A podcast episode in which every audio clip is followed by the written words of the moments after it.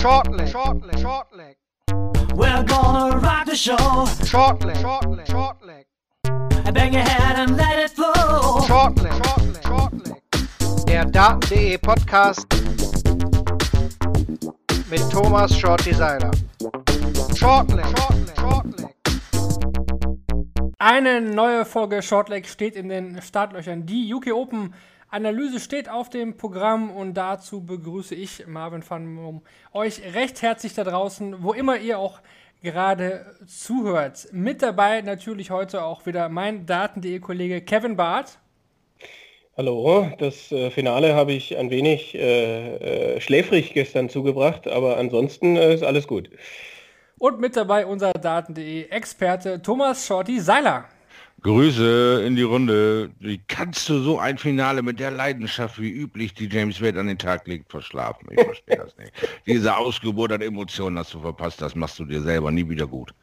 Es tut mir leid, ich, ich äh, ja, ich hätte auch, ich hätte auch das Siegerinterview machen sollen, äh, um mal kurz aus dem Nähkästchen. Aber mein Gott, äh, ich, ich, ich mache es irgendwie, mache ich es wieder gut. Aber du hast gesagt, das geht nicht mehr. Das tut mir leid. Das, mm, mm, naja, gut. Ich will dir mal verzeihen.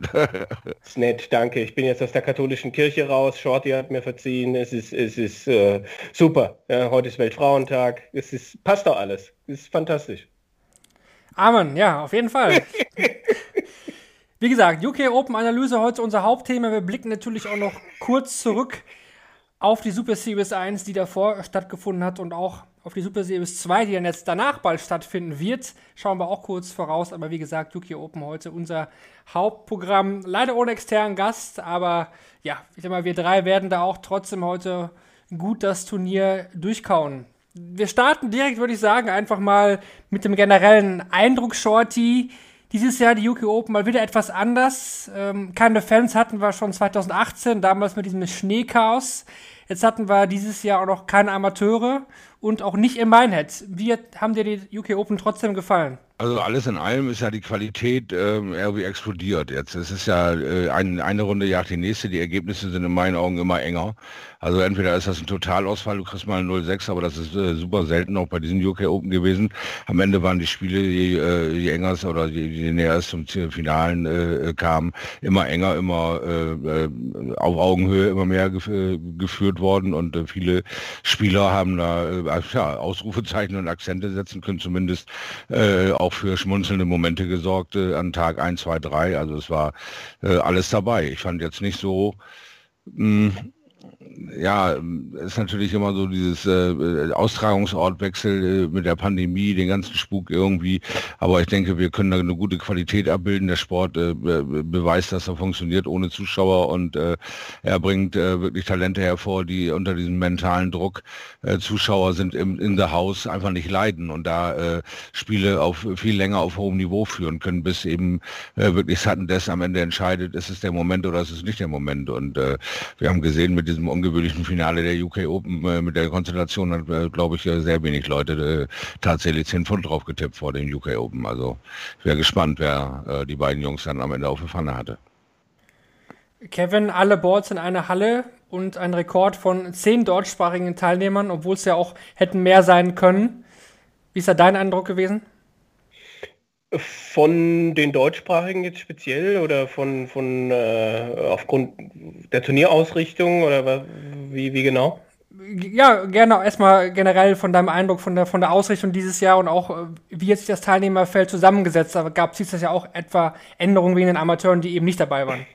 Ja, letztlich mh, mm, fand ich das okay. Also ähm, ich fand es schon auch reizvoll, dass sich früher jeder qualifizieren musste und äh, finde nach wie vor, dass man den ersten 128 der Welt nicht unbedingt äh, diese Teilnahme schenken müsste. Aber es ist ja jetzt schon das äh, dritte oder vierte Jahr irgendwie hintereinander so.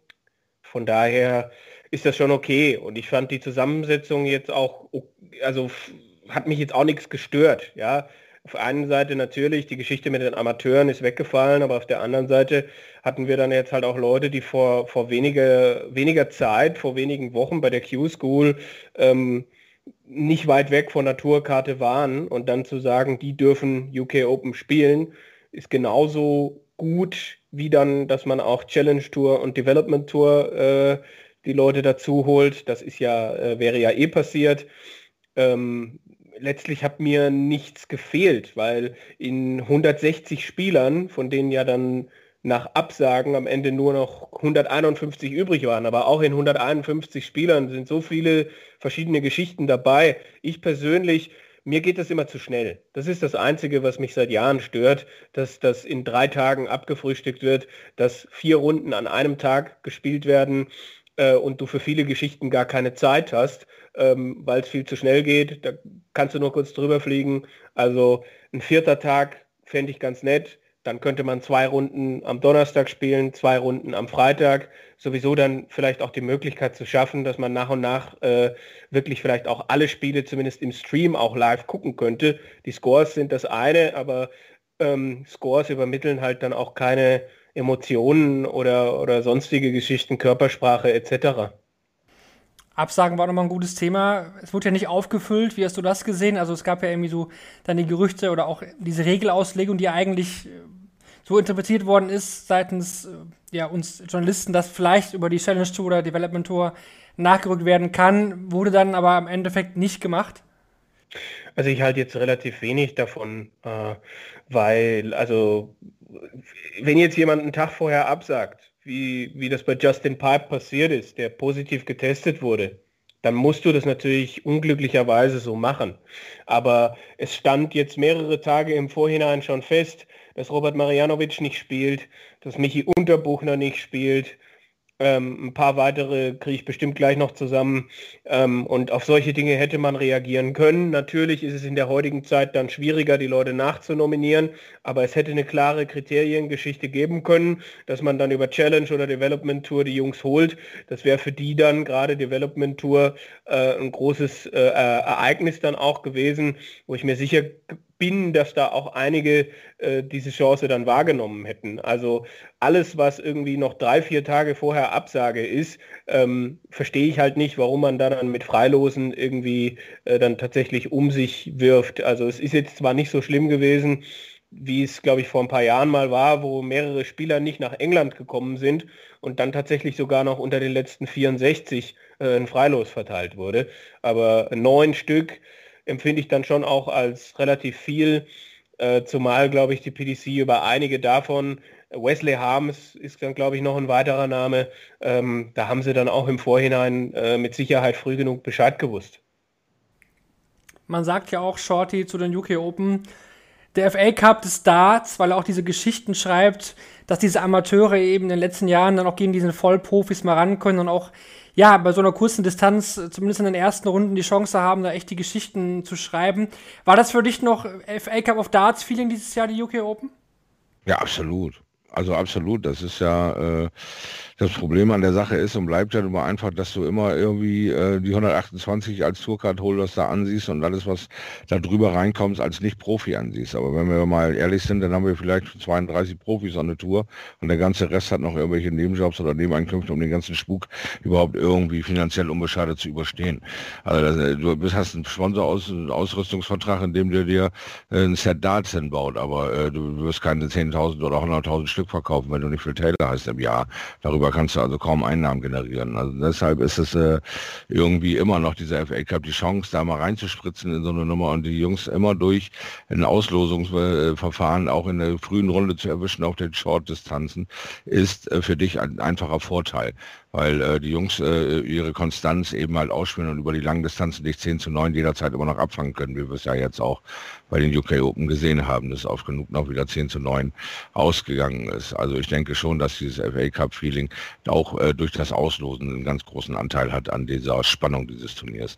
Ob es tatsächlich äh, dazu kommt, dass die, äh, ja, die ersten vier irgendwo in den Runden zusammengelost werden oder eben nicht. Also ist quasi meist wie die spannende Frage äh, bei der Formel 1 in der ersten Kurve Kurve kracht es oder nicht. Ansonsten sind 60 Runden langweilig. Ja, bei den Auslosungen war dieses Jahr bei mir so ein bisschen die Sache, ich fand das immer geil, wenn dann die, die Namen vorgelesen werden von John McDonald und dann die Fans immer darauf reagieren. So, man hörte Michael van Gerven, alles oh, oh, oh, und dann, äh, keine Ahnung, gegen Gavin Price, also oh, oh, was ein Match so. Also, das hat mir so ein bisschen äh, gefehlt dieses Jahr, aber ja, war halt eben dieses Jahr nicht möglich. Ich, wir hoffen natürlich dann im nächsten Jahr wieder, dass dann auch im Badtens Meinert wieder die Hütte voll ist. Dann würde ich doch vorschlagen, gehen wir jetzt mal chronologisch vor und starten dann mit der ersten Runde. Äh, da waren die Top Guns ja noch nicht mit dabei, aber einige deutschsprachige Spieler, Kevin. Dann legen wir direkt mal los. Ähm, auf der zweiten Bühne ging es ja aus österreichischer Beteiligung echt flott los. Ähm, Rusty Jake Rodriguez war am Start gegen Boris Kolzow. Äh, verliert da recht deutlich, weil er wahrscheinlich einfach so viele Doppel verpasst. Ja, absolut. Genauso habe ich es auch im Bericht für Daten.de dann in der Session geschrieben. Ähm, er ist nie reingekommen. Ich äh, hätte gedacht, dass er ähm, auch vielleicht ohne Zuschauer genau da anknüpfen kann, wo er bei äh, Super Series und Q-School dann aufgehört hat. Äh, eigentlich ist Rusty auch jemand, der die Bühne mag, ob mit oder ohne Publikum. Aber er kam nicht rein. Und äh, Kolzow hat jetzt nicht ein überragendes Spiel gemacht, aber er hat die richtigen Dinge zur richtigen Zeit getan. Vielleicht auch so ein bisschen wie äh, James Wade. Zu dem kommen wir, glaube ich, noch, habe ich gehört. Ähm, und der hat seine Chancen genutzt und, und Rusty hat die Sicherheit auf die Doppel nie gefunden. Und dann verlierst du 6-1. Und das war zu deutlich, zu hoch, absolut. Aber äh, es ist dann eben passiert. Und Rusty ist jung und wird hoffentlich äh, die richtigen Schlüsse äh, daraus ziehen. Ich glaube, es gibt genug Spieler in seinem Alter, die so eine Tracht Prügel dann auch bekommen haben. Ich habe gehört, ein anderer Österreicher äh, durfte dann sogar mit 72er Average zu Null verlieren, Harald Leitinger. Genau, das war dann eine Runde später. Danach, bleiben wir einfach bei den Österreichern, kam ja Soran auf die Bühne, Soran Lerchbacher gegen Tim Williams. Da würde ich schon sagen, das war eine vermeidbare Niederlage. Also klar, er liegt da früh zurück, auch weil er am Anfang ein bisschen Probleme hat. Williams, klar, ist natürlich äh, ein BDO-WM-Finalist, kein, kein Unbekannter. Trotzdem hatte ich das Gefühl, dass Soran dieses Spiel eigentlich trotzdem irgendwie gewinnen muss. Ja, äh, gut, das Problem ist halt dann die 5-1-Hypothek. Ne? Äh, Doppel verpasst auch, da, da, da war er nicht da. Also ich bin total beeindruckt von dem, was er danach gespielt hat. Aber davon kann er sich leider nichts kaufen, weil er diesen einen Dart bei 5-5 äh, auf Tops verpasst, 118 zumachen könnte und Williams kommt davon. Es war nichts anderes, als dass Williams, der hat das gut gemacht in der Anfangsphase, aber nach dem 5-1, 5-2 hat Soran äh, ihn an die Wand gespielt. Ähm, mit auch wirklich guten, ne, gutem Scoring und so weiter, sagen wir mal so. Ich glaube, man könnte sich jetzt mal angucken, wie viele Spieler mit äh, einem vielleicht auch unter 90er Average oder auch unter 85 äh, in den ersten Runden vielleicht dann auch Spiele gewonnen haben. Da habe ich ein paar gesehen. Und ähm, die Auslosung war nicht die glücklichste. Und er hat den Start verschlafen. Er hat es anders wie Rusty zurückgeschafft mit, äh, wie ich schon finde, beeindruckenden Darts. Aber er kann sich, wie gesagt, am Ende nichts davon kaufen. Und man könnte jetzt sagen, nimm das Positive mit. Aber ich habe dann auch im Nachhinein äh, zu Sorans äh, äh, Lebensgefährtin gesagt, äh, mir wäre es lieber gewesen, er hätte das irgendwie 6-0 verloren, als dass er da jetzt so blöd 6-5 rausgeht. Sein Flug ist gestern gestrichen worden, der nachfolgende Flug heute ist auch gestrichen worden, also schlimmer kann es nicht kommen. Ja, das ist natürlich dann nochmal extra ärgerlich, wenn man dann da noch länger verbleiben muss. Äh, ja, diese Zeiten machen es einem da nicht einfacher. Shorty, lass uns reden über Martin Schindler. Der hat ähm, ja die Hauptbühne eröffnet am, am Freitag. Die ist ja eine Stunde später gestartet. Auf den Nebenboards wurde ja schon ab 12 Uhr unserer Zeit gespielt gegen einen ja alten Bekannten. Barry van Peer ist zurück auf der Tour. Wir erinnern uns noch alle. Grand Slam of Darts, da Titis. Da, da ist ja auch diese Geschichte mit der Titis auch vielen erstmal bewusst geworden, was das eigentlich äh, bedeutet. Martin gewinnt am Ende das Spiel knapp bei 6 zu 5. Ähm, wie hast du das gesehen und wie hast du vor allen Dingen auch Van Per gesehen, was seine Identitis angeht? Konntest du da schon Sachen erkennen, wo du sagst, äh, da haben wir schon echt einen guten Fortschritt gemacht bei ihm oder sind es immer noch so ein paar Punkte dabei, wo du sagst, ah, da sieht man das wirklich noch, dass er das mal wirklich hatte?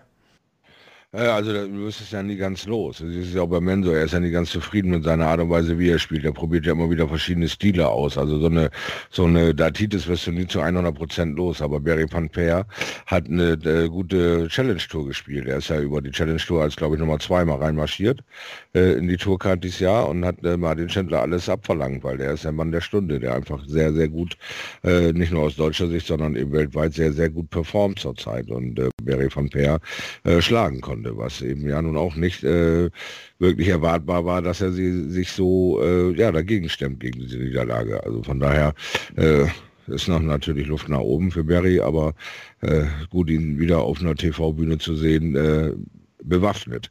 Nicht so chancenlos und so verzweifelt, wie wir ihn noch in Gedanken haben. Also war schon, war schon äh, sehr, sehr guter Fortschritt zu sehen. Hätte Martin das Spiel ähm, ja im letzten Jahr, ohne die Q-School jetzt mal gesehen zu haben, hätte er das Spiel letztes Jahr verloren? Was glaubst du? Gute Frage. Gute Frage, aber das ist auch zu viel Vorhersagen und Orakeln. Dann lasse ich doch meinen guten Freund Kevin runter. Äh, kann sein. Es ist ja ein Spiel gewesen, äh, was dann auch nicht einfach war. Er hat sich selber nicht einfach gemacht. Er hatte dann ja auch Chancen vergeben, war 3-5 zurück. Und das musst du dann auch erstmal drehen und dann hätte es ja auch noch in die andere Richtung gehen können. Also ich glaube, von Peer hat dann auch noch auf Bull äh, 86, glaube ich, verpasst. Also ich glaube, Martin hat das gut gemacht, hm, hat sich doch auch ein bisschen schwer gemacht, aber hat sich dadurch nicht äh, rausbringen lassen. Und das war entscheidend. Und das hat ihm dann ja auch Rückenwind gegeben.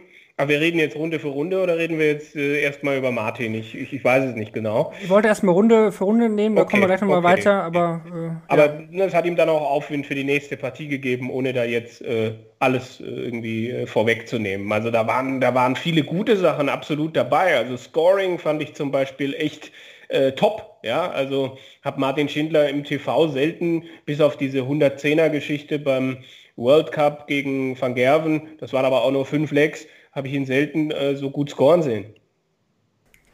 Das können wir definitiv aus dem Spiel mitnehmen. Wir können auch mitnehmen, dass äh, Robert John Rodriguez sein Erstrundenspiel gewonnen hat gegen Brian Rahman.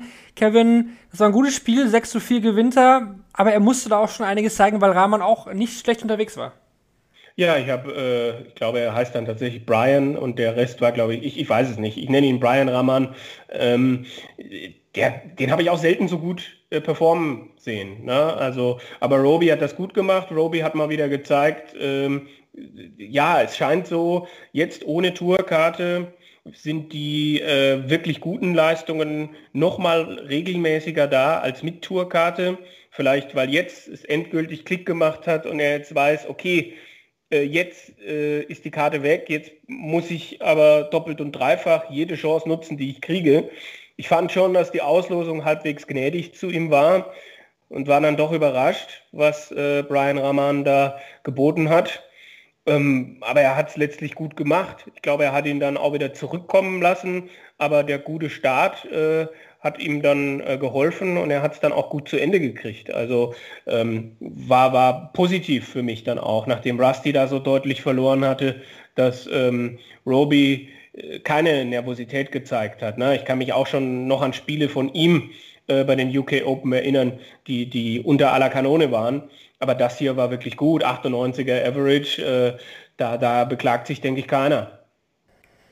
Ja, der Sieg von Little John gegen Brian Raman, Brian Rahman, was auch immer. Vielleicht heißt er auch Little Brian als äh, Spitzname. Nee, das, das nicht, aber das wäre ja auch nochmal lustig. Wir bekommen das irgendwann mal raus. Also das, das, müssen wir mal klären, wie der Herr aus Belgien sich dann wirklich ähm, genauer nennt. Ist ein, ist ein bekannter Spieler, ist ja schon öfter auf der Tour jetzt auch gewesen. Mhm. Und äh, das müssen wir mal irgendwie nochmal herausfinden. Dann bleibt noch ein Spiel aus deutscher Sicht in der ersten Runde Shorty und zwar Lukas Wenig war im Einsatz, ist ja. er über die Q-School da reingerutscht. Ähm, 90er Average gegen Chess Barstow, der jetzt auch ähm, bei der Super Series reingerutscht ist. Ähm, also ich fand, das war eine gute Leistung von Lukas. Generell gefällt mir sein Spiel eigentlich äh, sehr, sehr gut, muss ich sagen. Überzeugt mich, vor allen Dingen im Score. Schade eigentlich, das, das hätte gegen einige in der ersten Runde wahrscheinlich gereicht. Genau, genau das ist es wieder. Und das schade eigentlich äh, ist es abzutun, weil Chess Barstow ist auch noch nicht so ein geläufiger Name, den hat noch nicht jeder so auf der Pfanne, also hat sich Lukas auch keine großen Gedanken machen müssen vorher und hat einfach sein Glück versucht.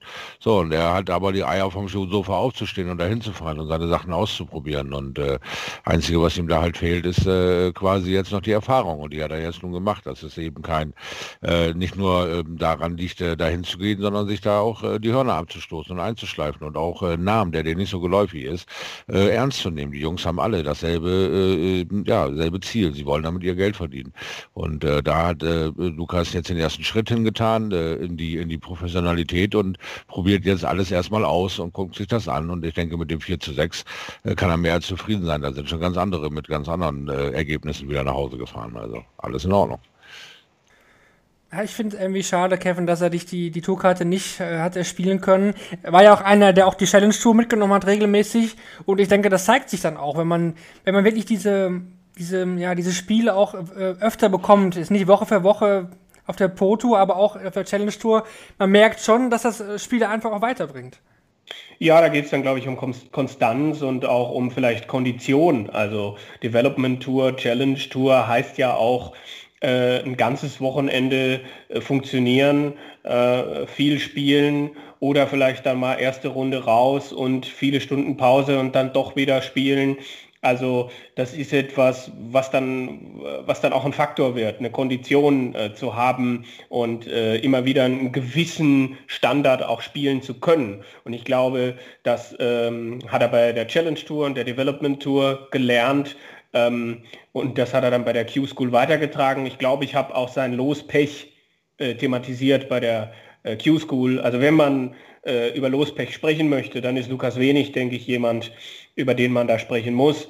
Ich habe es bei der letzten Folge gesagt, an dieser Stelle vielleicht nochmal, äh, einfach vielleicht, damit er dann nächstes Mal keins mehr hat. Vielleicht hört ja der, der Dartgott oder so zu, der, der ähm, er ist auf Florian Hempel getroffen bei der Q-School, er ist auf äh, Van Barneveld getroffen, äh, ich glaube auch auf Martin Schindler. Also das sind, glaube ich, Lose, die er an diesen drei Tagen entsprechend gehabt hat, ähm, an den Finaltagen. Und, und äh, ich glaube schon, dass das jemand ist, wenn der weiter seinen Weg geht und wenn er jetzt äh, das nicht irgendwie als zu negative Erfahrung nimmt, dieses 4 zu 6, dieses ohne Preisgeld von den UK Open weg, ähm, dass, äh, dass das dann auch jemand ist, der, der nächstes Jahr dann den Sprung schaffen kann. Ne? Also wir haben es bei Nico Kurz immer wieder gesagt, da hat es nicht äh, geklappt jetzt bei der Q-School. Wir wissen nicht genau warum, aber Lukas Wenig wäre schon jemand, den ich auch für nächstes Jahr auf dem Zettel hätte und bei dem ich hoffe, dass er dann auch äh, die Challenge Tour dann auch in diesem Jahr spielt, wo ich dann sage, mit dem Spiel kann da auch mal durchgehen, kann da auch mal einen Challenge Tour Titel gewinnen. Und das ist für mich genauso jemand wie ein Roby und ein Rusty, wo ich sage, wenn die über die Challenge Tour gehen, warum soll da nicht auch mal eine, eine deutsche äh, Tourcard oder im Fall von Roby und Rusty dann auch mal eine österreichische Tourcard über die Challenge Tour rausspringen? Würden wir natürlich sehr gerne nehmen. Und äh, mhm. äh, Lukas wäre natürlich auch einer, den wir auch gerne mal hier einladen sollten. Ich denke, den sollen wir auf jeden Fall auf der Pfanne haben und irgendwann mal hier auch bei Shortleg da mit ihm ein bisschen quatschen, wie er das so alles angeht, was so seine Ziele sind. Ich denke, ja, sollten wir dieses Jahr auf jeden Fall nochmal machen. Dann habe ich mir für Runde 1 noch eine Sache notiert, und zwar der neuen Data von Sebastian Bielecki. Ähm, 17 Jahre junger Pole, spielt äh, den neuen Data. Ich glaube, das Turnier war ein paar Minuten alt. Äh, neun hat die PDC Neun, ja. Also es, es, hat nicht lange gedauert, bis der Neuner gefallen ist. Und das Lustige bei Bialetski ist ja, der ist äh, in der ersten Ausgabe der UK Open 2003 war er noch nicht mal geboren. Also der hat den neuen Data gespielt bei einem Turnier, wo als er geboren ist, äh, noch gar nicht davon wusste, dass dieses Turnier existiert. Also äh, ja, interessanter, interessanter Fakt und Nochmal ein Funfact dahinterher, es gab ja noch einen zweiten neuen Data von Jitze van der Waal gegen Sebastian Bialecki dann etwas später im Turnier. Also, ja, es ist äh, manchmal äh, sehr, sehr lustig. Dann äh, gehen wir in Runde 2, Shorty, und jetzt hast du die Ehre, über Lisa Ashton zu sprechen. Denn Lisa Ashton ja. hat mit 100,34 einen Rekord-TV-Average für die Damen aufgestellt. Ja, und ich bin äh, weiterhin ihr Cheerleader. Also ich, äh, sie bricht da die Lanze für die Frauen äh, ungebrochen, äh, quasi äh, ununterbrochen ist sie dabei, äh, den Leuten einzuhämmern, dass auf kurze Distanz Lisa Ashton ein brandgefährlicher Gegner ist. Also die First to Six Nummer hat ihr natürlich in die Karten gespielt und sie hat es genauso, wie sie uns bei der WM schon immer eindrucksvoll unter bewiesen hat. wirklich ein wunderbar wunderbaren Start. Ja, sie hat, glaube ich, bei ihrer ersten Aus Ausgabe 3-0 das erste Set gewonnen und lag 2-0 im zweiten Set vorne. Und sonst hätte sie äh, äh, da auch schon äh, das Ding zu Null gewonnen. Und so haben wir es jetzt gesehen hier bei dieser Gewalt, die sie entfachen kann in den ersten fünf äh, Legs. Äh, ja, da war ja nicht wirklich viel für äh, Aaron Beanie irgendwie zu schnappen gewesen. Also von daher äh, beeindruckend. Und äh, jetzt den ersten Rekord da rein zu nageln, hat sie sich auch verdient, weil sie in den letzten drei, vier, fünf Jahren die Dame mit den besten beeindruckenden Statistiken und mit der größten Dominanz auf der Tour ist. Und äh, sie quasi nicht die Queen of the Palace wurde, weil dieser Moment gehörte halt Challenge Sherrock. Aber sie kann da sehr, sehr gut mit umgehen. Sie, sie zerbricht nicht an diesem möglichen Nightfox, das hätte vielleicht alles meins sein können, sondern gönnt äh, Fallon Sherrock völlig ihren Erfolg, die halt mit The Queen of the Palace äh, ihr Ding äh, abzieht, äh, aber auch nicht wirklich viel leistungsschuldig bleibt. Also da lief es nur nicht so rund, dass Dieter Hetman sich da noch äh, durchsetzen konnte. Aber Fallon Sherrock, denke ich, wird ihr auf die, auf die Tour folgen. Aber zuerst ist es jetzt an dieser Ashton weitere Brücken einzureißen, äh, die nur im Kopf vorhanden sind und weitere talentierte Frauen an diesen Sport ranzutragen und äh, denen die Mut und äh, ja, die Zuversicht zu geben, auch in so einer adäquaten, äh, adäquierten älteren Herrenrunde zu bestehen und dort die berühmten Coronas auszupacken und den Jungs mal gehörig den Arsch zu versohlen. Also my, I wave my flag for Lisa Ashton. So simpel ist das. Das war, glaube ich, auch der erste Sieg von ihr ähm, gegen einen Mann im TV. Ich glaube, sie hat auch zu dem Schreiber dann gesagt, äh, I've won one. Also sie hat echt, echt mal eins gewonnen. Ich glaube, das hat sie auch sehr, ja. sehr gefreut. Dass Aaron Beanie jetzt irgendwie der Gegner war, irgendwie ist es auch wieder passend, finde ich. Ähm, ich glaube schon, dass der aber sehr akzeptiert ist auf der Tour auch. Also wir, wir lästern ja auch schon mal leider oder über seine Leistungen sind halt eben vielleicht auch nicht potewürdig, ich denke mal, das muss man vielleicht auch so sagen. Aber er ist nun mal dabei und ähm, er ja. lebt den, den Traum auch des Dart-Profi-Seins seit letztem Jahr und äh, das hat ja auch seine Berechtigung, er hat die Karte gewonnen. Und war jetzt oh, zum ersten Mal im TV. Am, am, Ende, Marvin, hat äh, der Mann gegen einen Spieler verloren, männlich oder weiblich, ist in dem Sinne völlig egal, der einen 100 Average produziert hat. Ende aus. Ja. ja. völlig egal. Das hat nichts damit zu tun, dass eine Frau das getan hat in dem Sinne, sondern am Ende hast du einen Gegner, der ausgelost wird, der stellt sich hin und schiebt dir einen 100 Average ins Gesicht. Fertig aus. So, damit musst du umgehen. Ja? Und äh, da, diese Diskussion männlich-weiblich, ich glaube, dass es immer nur von außen herangetragen wird. Weil dieser Ashton ist genauso gestanden, der Spieler wie Aaron Beanie auch. Also die beiden stehen da und äh, denen ist der Geschlechterkampf völlig Latte. Die wissen genau, sie haben ein gutes Spiel am Leib und dann geht's los. Also von daher hat Aaron Beanie da, glaube ich, keinen hohen Sport auch nur ansatzweise zu erwarten. Nee, das nicht, das nicht. Aber ich glaube, dass Ashton sogar einfach als Favoritin in dieses Spiel gegangen ist. Und das hat sie auch nicht oft, sag ich mal. Ja, und dann kam es ja auch äh, zum Zweitrundenauftritt von Raymond van Barneveld. Der kam mit Rückenwind, Shorty. Der hatte bei der Super Series tatsächlich ein Turnier gewonnen und wurde dann gegen Alan Suter gelost. Suter kannten vor den UK Open oder vor der Super Series wenige, wirklich nur die absoluten Experten, die auch äh, die Video vielleicht verfolgt haben. Aber das ist wirklich einer, der bringt sehr, sehr frischen Wind auf die Tour und gewinnt am Ende auch mit 6 zu 4. Ja, und mit allem recht. Das muss man äh, dazu sagen. Er hat eine andere Ausrichtung. Damals war es halt, ähm, sagen wir mal, das ähm, BDO. Publikum an Dartspielern ist sehr ehrfürchtig, sehr ähm, traditionell. Und äh, PDC ist die Randale-Seite. Da wird alles an Triple, Doppeln und sonstigen äh, Gelegenheiten ausgenutzt, um dieses Spiel irgendwie zu gewinnen. Da, da gibt es keine Handbreit, äh, ja, eine andere äh, ein Miteinander. Da ist, das ist der reine, pure, nackte Kampf. Und äh, Alan Suda hat sich äh, in meinen Augen sehr gut darauf eingestellt, weil ähm, der Schotte, wie du es schon sagst, ist eigentlich eher so den Nerds äh, bekannt, auf der BDO-Seite mal äh, in Erscheinung getreten, alle Wellen. Jetzt versucht er sich hier seine Sporen zu verdienen. Und was kann es für einen stolzen Schotten Schöneres geben, als einen äh, Weltmeister in dieser Sportart auszuschalten und sich den Skype zu holen. Und das hat er ja mit aller Ruhe und in einer beeindruckenden Manier gegen Barney geschafft. Also von daher waren die äh, ist ähm, absolut mit Aufwind unterwegs. Das Problem, was ich daran sehe, ist, dass das eben für lange, lange Zeit eine gute, gute Chance war, gleich richtig gut in die Geldränge einzusteigen, weil er das erste Major-Turnier gleich die Quali geschafft hat, die nächsten Dinge zu erreichen. Die Qualifikation für Major-Turniere, um schnell in der Rangliste voranzukommen, ja, gestaltet sich jetzt natürlich als doppelt und dreifach so schwierig. Und dieser Chance äh, will ich mal hoffen, äh, wird er nicht zu lange nachweinen, da jetzt äh, quasi eigentlich nichts produziert zu haben bei den ähm, ähm, ja, UK Open, aber die Qualifikation dahin ist ja schon mal äh, sehr, sehr gut gelaufen und sollte ihm eigentlich genug Positive Energy geben, dass er da in dem ersten Hyper doch noch vielleicht das ein oder andere Pro-Tour-Ergebnis einfahren kann jetzt bei der Super Series. Erfolgreich verlief dann die zweite Runde für Martin Schindler. Kevin hat es gerade schon kurz angeteasert. Er gewinnt deutlich äh, mit 6 zu 1 gegen Jeff Smith. Ein 96er Average war da wirklich sehr, sehr gut. Einer der besten Averages in, in dieser Runde und hat ihn damit auch dann ins Preisgeld gehievt. Ich gehe nochmal weiter mit den deutschsprachigen Akteuren. Michael Rastowitz war ja auch mit dabei, ist ebenfalls über die ähm, Hughes School Out of Merit mit reingekommen. Verliert äh, 2 zu 6 gegen Peter Jakes, äh, auf den kommen wir dann gleich auch nochmal zu sprechen. Äh, Jakes hier auch mit einem 100er Average, also wirklich auch gut ins Turnier gekommen. Und ebenfalls noch aus österreichischer Sicht, äh, Harald Leitinger, Kevin hat es gesagt, ja, 0 zu 6 gegen Karel Sedlacek, 72er Average. Das reicht dann natürlich äh, auch auf diesem Niveau, ja, leider nicht, Shorty. Nein, also da muss man auch ganz klar sagen, die äh, Qualifikation zu den UK Open für Harald Leitinger ging ja auch über Vitamin B und äh, er hat äh, wirklich noch keine großen Ergebnisse für sich selbst irgendwie erspielen können. Das ist eine harte Zeit für Harald Leitinger. Kenne ihn leider persönlich gar nicht und habe ihn noch nicht wirklich äh, auf Dart spielen sehen. Von daher, ähm, wie er jetzt da mental oder wie er sich vielleicht auch irgendwo den ein oder anderen Rat bei Soran, Rusty, Roby oder Menso irgendwie da ja, abholen kann, weiß ich nicht. Äh, aber die Ergebnisse sind eigentlich irgendwie klar und deutlich und ein Karel Sedlacek ist eigentlich auch nicht dafür bekannt, äh, Whitewashes zu verteilen wie Smarties auf der Tour. Also von daher, äh, ja, es ist da doch einiges noch an, an, an Aufholbedarf oder Stabilisierungsbedarf in dem Spiel bei Harald Leitinger. Dann Kevin äh, Rory John Rodriguez ähm, gewinnt 6 zu 3 gegen Kevin McDine.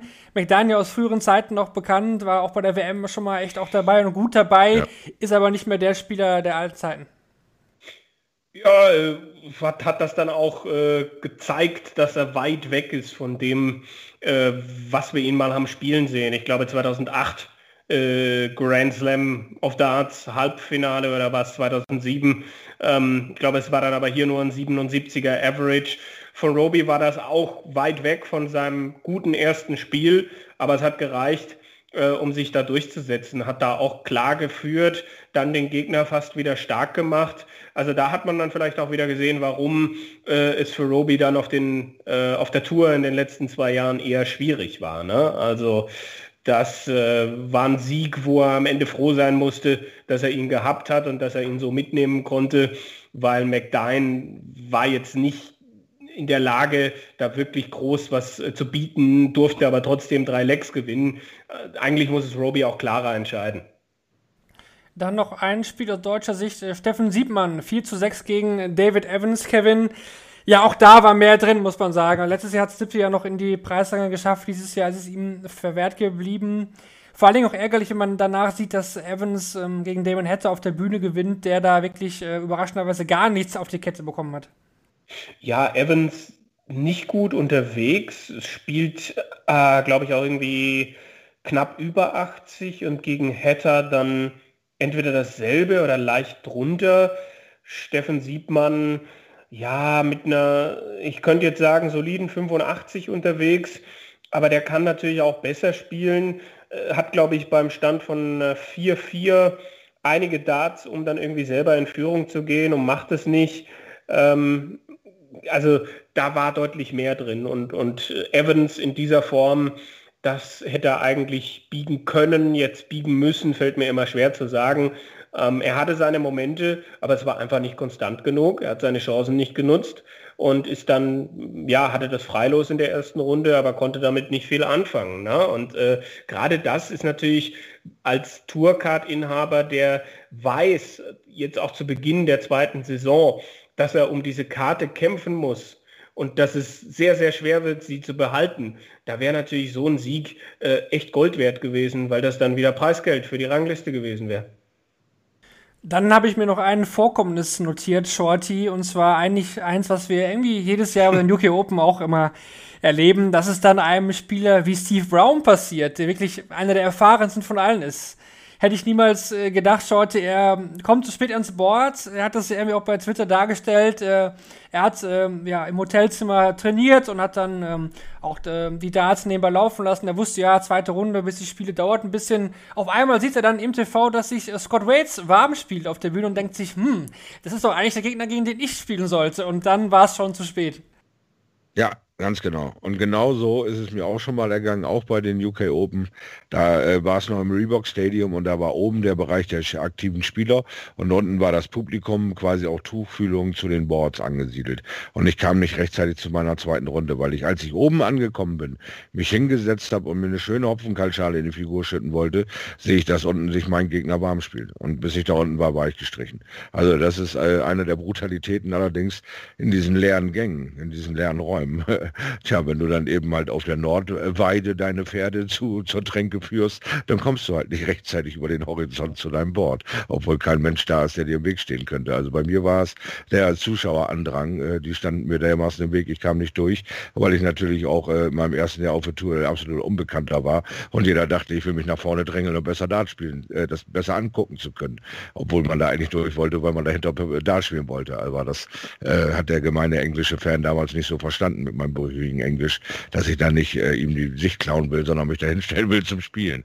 Also kam ich da auch schon zu spät. Und äh, was Steve Brown angeht, mit der super äh, Fairy Tale Story, er und sein Sohn jetzt als Tourcard-Holder unterwegs, sofort YouTube-Kanal der Familie Braun aufgemacht, riesen Merchandise-Charakter, ja, da passt sowas ja also wirklich wie die Faust aufs Auge, äh, ausgerechnet der äh, der ihn anleiten sollte, zeigt ihm dann auch, wie das geht. Komm nicht zu spät zu deinem Spiel. Ja, sein Sohn hat es ja ganz gut gemacht bei den UK Open, muss man sagen. Ähm, sicherlich einer der Geschichten dieses Turniers. Äh, kommen wir zur dritten Runde, Kevin. Da ist dann auch Max Hopp ins Turnier eingestiegen. Äh, auf der Hauptbühne ging es gegen Willie O'Connor. Ist ja auch ein Matchup gewesen mit Vorgeschichte. Wir hatten es ja schon mal bei den European Championship. Äh, da lief es dann ähm, ja nicht ganz so ohne Vorkommnisse ab. O'Connor war damals nicht wirklich glücklich, auch vor allen Dingen über die Fans. Ähm, ja, Max gewinnt mit 6 zu 3, 100er Average, das war schon sehr ordentlich eigentlich. Ja, absolut. Also äh, 3-1 vorne gewesen, lässt sich dann von O'Connor wieder einfangen. 3-3, wo du denkst, oh, kippt das jetzt? Aber dann kippt es eben nicht, weil Max die richtigen Dinge zur richtigen Zeit tut. 118 hat er zugemacht und ich glaube, das nächste Leck hat er dann nur vier Aufnahmen für gebraucht, 11 oder 12 Data ähm, ist so viel passiert am Wochenende, dass ich nicht weiß, ob das jetzt stimmt, aber ich, ich habe den Spielverlauf noch drauf, dass es 3-3 stand, die 118 ist gekommen und danach äh, hat Max sich nicht mehr aufhalten lassen und ähm, ja, da gehört schon auch was dazu. Äh, Gerade äh, auch in TV-Spielen, äh, ohne dass du jetzt, äh, weiß ich nicht, es lief jetzt die letzten zwei Jahre, weiß Gott, nicht immer gut für Max und äh, hat mit Sicherheit auch ja in der Vergangenheit dann auch in solchen Situationen nicht das Beste draus gemacht. Und das ist ihm aber hier gelungen. Und er war der bessere Spieler und ein Average von knapp 100 äh, zeigt das dann eben auch. Und ja, da kann ich nur anerkennende Worte für finden. Aus deutscher Sicht dann leider nicht erfolgreich das Spiel von Martin Schindler schaute gegen Martin Klärmacker. 5 zu 6 geht das verloren ja, also bei Klärmacker war eigentlich, dachte ich da, hm, eigentlich ein gutes Los für die Runde, weil Klärmacker keine gute Super Series gespielt hat und äh, ja auch Corona hatte, konnte hm, ja während der WM dann auch nicht spielen. Macht aber da irgendwie sein bestes Spiel bisher und gewinnt dann mit 6 zu ja. 5. Ähm, irgendwie sehr, ja, mal wieder schade. Wir haben es jetzt öfter gesagt, ja. aber es ist wieder so. Ja, es ist bitter, es ist schade. Es ist natürlich auch Martin entwickelt sich, genauso wie Martin Klärmarker. Äh, der durfte es aber nicht zeigen. Was meinst du, was der für eine innere Wut in sich hatte, was der für eine konsequent an Training äh, äh, investiert hat, um äh, ja vernünftig abzuschneiden, ja ein gutes Ergebnis für sich einzufahren, nachdem er sich selber ähm, durch die Corona-Infektion äh, rausgenommen hat aus dem Geschehen und nicht performen konnte. Der war dermaßen auf Spannung, wie gespannt auf Flitzebogen. Und äh, Martin hat es super knapp leider nicht geschafft mit äh, 5 zu 6 das Spiel dann verloren gegen Martin Klärmarker, aber äh, der ist einfach auch in einer Balance, äh, ja, äh, äh, mit dieser Selbstverständlichkeit dieser Holländer unterwegs, die einfach vom, vom Mindset her immer noch diesen Schritt vorne sind und sagen, das hole ich mir jetzt und äh, dann auch eben bis zum letzten Tropfen äh, den, den, äh, auf dem Gaspedal bleiben und nicht vorher vielleicht mal irgendwo einen Schongang oder so, so einen Fehler einbauen. Und da sind wir einfach noch nicht konsequent genug, aber wir sind nah dran. Wir, unsere Ergebnisse aus, aus Deutschland werden immer besser. Es gibt keine äh, Whitewashes mehr, es gibt keine komplett Totalausfälle mehr. Also es ist äh, wirklich schön zu sehen, äh, wie, wie wir da immer stabiler werden, aber Martin Klärmarker war da einfach vielleicht ein bisschen der Gierigere in diesem Moment und hat es dann für sich entschieden. Dann noch äh, Robert John Rodriguez, Kevin. Gewinn 6 zu 5 gegen Josh Payne, überlebt da, ich glaube, mindestens, ich glaube, ein Matchstart war es oder zwei im letzten Leck. Ähm, ja, nimmt man so mit, denke ich dann auch. Ja, aber wieder, also er kann besser spielen. Ich glaube, sie können beide besser spielen. So kann man das vielleicht zusammenfassen. Und äh, er nimmt das Beste draus. Er ist in dem Moment da, wo es drauf ankommt. Äh, und wahrscheinlich werden wir in einem Jahr uns nicht mehr zurückerinnern an dieses Spiel. Und das ist dann auch okay. Er war im Preisgeld. Ähm, und ich glaube, das war etwas, wo er vorher dann auch gesagt hat, ähm, als Non-Tourcard-Holder äh, mit der Auslosung nehme ich das. Also ne, sowohl äh, Raman als auch äh, McDine als auch Payne wenn man da guckt, da hätte man jetzt keinem gesagt, ey, die sind alle viel stärker als, als Roby John. Und das hat er dann genutzt und das hat er vielleicht in der Vergangenheit nicht so gut nutzen können. Hat deswegen vielleicht auch die Tourkarte verloren. Aber dieses Mal hat er es genutzt und stand in Runde 4 und durfte dann gegen Johnny Clayton spielen. Genau, auf diese Runde kommen wir jetzt zu sprechen. Also die vierte Runde, wo dann auch die, ähm, ja, die absoluten Top-Spieler dann reingelost worden sind äh, zu den Spielern, die die Freitag-Nachmittagssession überstanden haben. Aus deutscher Sicht, äh, ja, haben dann auch ähm, deutschsprachige Sicht, Gabe Clemens und Mensur Sulevic zum ersten Mal bei diesem Turnier ihre Spiele absolviert. Ähm, ich möchte aber trotzdem starten mit Max Hopp, äh, Shorty. Der gewinnt mit 10 zu 6 gegen Vincent van der Voort und äh, verpasst einen neuen Data nur knapp, aber es war ja, eigentlich schon wie gegen William O'Connor eine sehr, sehr reife Leistung von Max. Absolut stark und tolles Understatement, dass er auch eben halt äh, aus äh, seinen Spielen Konsequenzen zieht und mal den einen oder anderen Zwischensprint sich zutraut. Einen neuen Data dann so abgeklärt auch äh, wegzutun und sich davon nicht äh, effektieren zu lassen, ist auch eine starke Leistung. Und ich habe auch, äh, was ihm ja relativ selten äh, ja, was ich relativ selten mache, äh, dem, dem Spieler direkt mal gratuliert auf seinen eigenen Instagram-Post, wo er sagt, Mensch, äh, lief eigentlich ganz gut, war ein guter Tag und für mich stark und hat man das nur äh, be, ja, befürwortet, indem ich äh, ihm einfach nur gratuliert und sagt, es war eine starke Leistung, Ende aus. Man muss auch nicht alles tot erklären oder tot reden. Er hat oft genug gegen starke Holländer gespielt, er weiß, äh, wie, wie, wie sich das anfühlt, da einen Sieg davon zu tragen und Vincent ist in letzter Zeit auch wieder stärker und stabiler geworden. Also ein schwerer äh, Gegner. Und das war ein, ein, toller Moment für Max. Da wünsche ich ihn sehr für. Kevin Menso dann ähm, an seinem Geburtstag äh, gewinnt 10 zu 6 gegen Sebastian Bielecki. Da muss man auch ehrlich sagen, ist Bielecki in Runde 4 natürlich auch ein Los, was man dann schon auch gerne nimmt. Ja, aber der Junge hat es gut gemacht, ne? Sebastian Bialecki. Also äh, ich glaube, da waren ja 144 dabei, auch zum 5-5. Ähm, aber danach ist Mensur weggezogen, schöne 124 gecheckt und danach hat Bialecki plötzlich Probleme bekommen, hat äh, vielleicht sich bewusst gemacht, wo er hier steht, war auch super happy mit seiner vierten Runde, was man gelesen hat in den sozialen Netzwerken. Ähm, und Menso hat das gut gemacht. Also ich glaube 98, 99er Average. Ähm, das war stabil, auch über diese Distanz äh, wirklich das dann auch gut. Äh, und, und ein verdienter Sieg. Äh, gegen einen jungen Gegner, der noch viel zu lernen hat. Aber ich glaube, dass wir in nächster Zeit äh, dann auch immer wieder nochmal von Bialecki auch hören werden. Ne? Wir haben äh, ihn, wir haben Ratajski, wir haben Czuk und wir haben aus Tschechien dann auch noch äh, Adam Gavlas und äh, Karel Sedlacek. Also auch Osteuropa ist mittlerweile ähm, nicht nur mit, mit einer Einzelperson irgendwie vertreten, sondern das sind ja dann auch äh, fünf Spieler, die, die mir da jetzt mal eben einfallen. Äh, Titusz Kanik vielleicht noch dazu, ähm, die, die dann alle ein gewisses Niveau auch spielen können. Also Hut ab auch vor dem, was der 17-jährige Bialecki da gezeigt hat. Und auch Hut ab davor, wie Mensur damit umgegangen ist. Auch wenn er ja im Interview danach gemeint hat, ähm, als er da Darts zum 5-5 vergeben hat, er hat wieder Krämpfe im, in der Hand, im Arm gehabt. Er wusste nicht richtig in dem Moment, wie er den Dart halten soll. Und dann aber so aus der Pause zu kommen und 124 zuzumachen ähm, und diesen Moment dann für sich zu ziehen, da habe ich schon auch Respekt vor in seiner aktuellen Situation, wo ja wahrlich, wahrlich nicht alles äh, irgendwie geflogen kommt. Ja, das ist absolut. Also auch nochmal hier an der Stelle Bielecki super Turnier gespielt, aber theoretisch war ja bei der freien Auslosung alles andere auch möglich. Also ich denke mal, dass Menzo jetzt nie so traurig war mit, der, mit mhm. dem Los an sich. Das meinte ich eigentlich jetzt nicht irgendwie disrespektierlich gegenüber den Polen, der mit 17 nein, Jahren nein, hier nein. ein super, super Turnier gespielt hat. Absolut, da gebe ich dir recht. Äh, Shorty Gaga hat auch eingegriffen. Mit 10 zu 4 gegen Adam Hunt. Den kannte er ja noch vom, vom Grand Slam. Damals äh, ja verloren. Hat jetzt am Wochenende zuvor dann bei der Super Series auch schon gegen Hunt gewonnen. Gewinnt 10 zu 4. Ich denke, das war eine solide Performance. Gaga kann sicherlich besser spielen. Aber er gewinnt halt solche Spiele aktuell und äh, macht da einfach seinen Job. Und das ist ja auch ganz klar eine Sache, wo er sich dann auch gesteigert hat in den letzten Jahren. Absolut.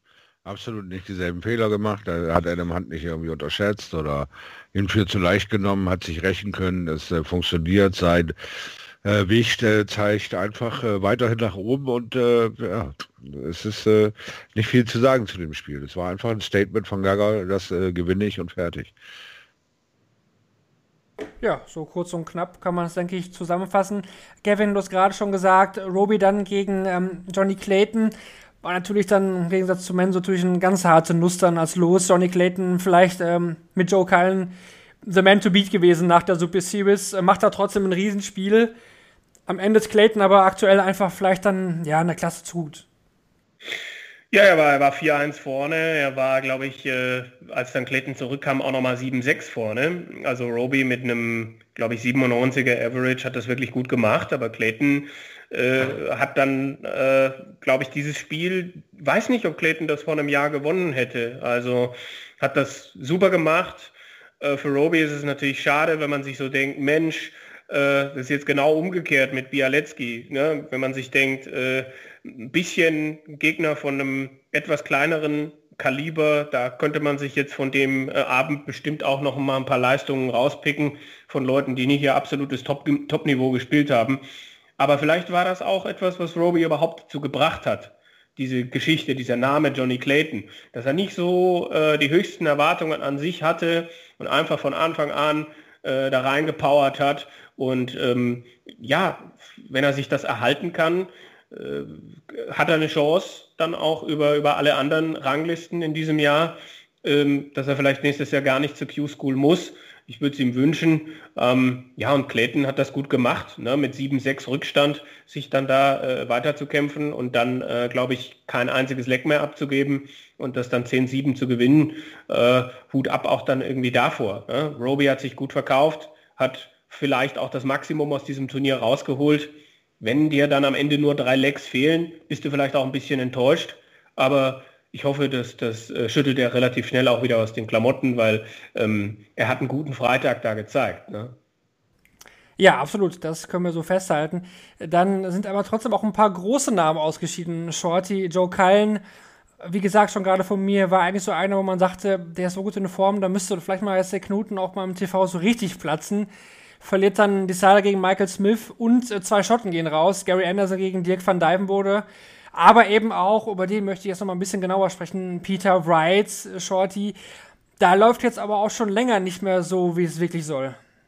Ja, das ist die traurige Geschichte, der traurige Weltmeister. Es ist, äh, ja, es ist so, nach dem Gewinn der WM ist ihm eigentlich nichts äh, mehr so einfach gefallen und so viel Gutes widerfahren. Er konnte die WM nicht äh, nicht so zelebrieren wie all die Weltmeister vor ihm. Auch jetzt der aktuelle äh, hat es direkt angesprochen und leidet darunter, dass er eigentlich äh, äh, jedes Mal das Gefühl hat, das wäre so eine Players Championship. Es fehlen einfach die Zuschauer. Du hast diesen direkten Input nicht. Und wir haben gesehen, was äh, ein Jahr äh, quasi irgendwie nie so richtig äh, die Liebe deiner Fans und, und deiner, deiner, ja, deiner deiner Leistung zu spüren, hat Peter Wright sehr in Motivationsprobleme gestürzt, in, in Sinnfragen gestürzt, was ihn einfach ablenkt äh, von seinem Spiel. Er öffnet ewig äh, Nebenschauplätze, indem er äh, durch alle Regalwände dieser Welt läuft und sich da setzt, eins nach dem anderen da zurechtwirft. Er schiebt die, die äh, vertane Situation auf Umstände links und rechts, aber er ist nicht äh, bereit weiter zu investieren. Er ist einfach irgendwie für mich der traurige Weltmeister, der äh, nicht belohnt wurde und nicht ein Jahr lang durch die Welt reisen konnte und sich seinen verdienten Lohn, seinen Applaus, seinen Anhimmeln äh, abholen konnte. Und äh, Gervin Price steht das jetzt bevor und der hat nach dieser WM auch noch nicht das zeigen können, was ihn äh, zu diesem würdigen Weltmeister gemacht hat.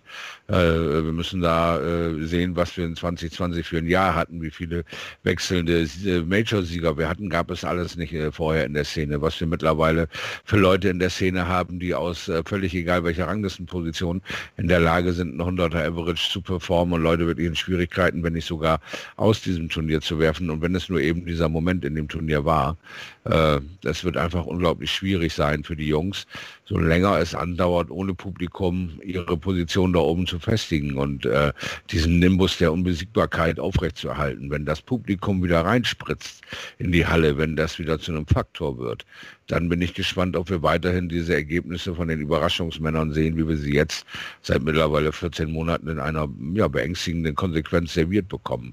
Kaum einer der Superstars ist äh, in der Lage, das Niveau weiterhin so locker zu halten, wie sie es die letzten fünf Jahre gehalten haben. Oder bin ich da völlig verkehrt? Ja, das ist, ist, es fällt natürlich auf, klar. Also mit einem De Souza einen Grand Slam-Sieger zu haben, den wir vorher noch nicht hatten. Ähm, ich überlege gerade, Dimitri Vandenberg hat sich für mich schon eher angekündigt mit der Bühne. Das sind jetzt äh, alles Leute, die, mh, hm, wo man sich natürlich fragen könnte, ob die das vor Publikum dann auch irgendwie abliefern würden. Mh, hm, ja, total schwer, das jetzt irgendwie äh, zu beantworten. Ähm, bei Peter Wright hat sich dann ja scheinbar auch der Wurf verändert, was man so von gewissen Experten irgendwie mitbekommt. Also ähm, da scheint ja gerade vieles im, im Argen zu sein. Ähm, klar, diese Geschichte, Weltmeister zu sein und das nicht ähm, äh, ausleben zu können, den Erfolg nicht äh, äh, irgendwie mit, mit viel Ruhm und, und Feierlichkeiten dann genießen zu können, äh, das kann dann schon ein Faktor sein. Aber wir, wir leben halt jetzt aktuell in einer Zeit, äh, in der die Dinge jetzt erstmal so sind und äh, wo ich jetzt sagen könnte, er kann sich ja dann irgendwie darauf einstellen. Er muss das jetzt irgendwie kompensieren können und dafür ist er ja auch Profi. Aber auf der anderen Seite kann man sich natürlich auch fragen, wird er nochmal Weltmeister? Wird er das so nochmal erleben können? Das sind alles Dinge, über die man sprechen kann. Äh, auch mit Gavin Price war ich überrascht, als er dann gesagt hat, ich, es fühlt sich überhaupt nicht an, äh, als wäre ich Weltmeister und so. Also, ähm, aber diese Klagen, die kommen vor allem von denjenigen, die mal ganz oben waren und die ganz großen Erfolge vielleicht auch schon vor Publikum äh, gehabt haben und, und die anderen beklagen sich halt alle nicht so sehr. Ne? Es, ist, es ist ein Price, es ist ein Bright, es ist ein vielleicht auch ein bisschen ein Van Gerven. Und dann kommt halt, was das betrifft, glaube ich, erstmal auch lange nichts. Die vermissen alle das Publikum, aber Gabriel Clemens macht es zum Beispiel auch, finde ich, richtig, wenn er sagt, naja, ich kann es jetzt nicht ändern und dann beschäftige ich mich auch nicht weiter damit. Ne? Also, da, aber natürlich ist es im Kopf, gerade von so Leuten wie Wright, wie Price.